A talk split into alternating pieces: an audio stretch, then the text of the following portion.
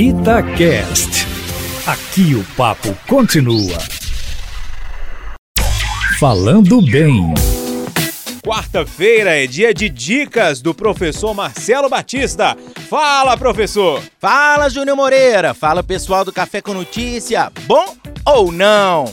Estamos aqui hoje mais uma vez no nosso Falando Bem para que a gente possa tirar uma dúvida muito importante da gramática. Você sabe qual é a diferença entre o uso do ratificar e o uso do retificar? É muito simples. O ratificar, ele deve ser utilizado sempre que você está passando alguma ideia de reforçar algo, de repetir uma determinada ideia.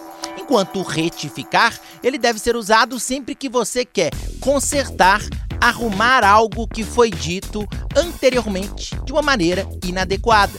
Essa dúvida é muito simples e você pode tirar também várias outras dúvidas comigo, me adicionando lá no meu canal Aprendi com Papai no YouTube ou no Instagram Aprendi com Papai. Beleza, pessoal? Um abraço e tchau, tchau.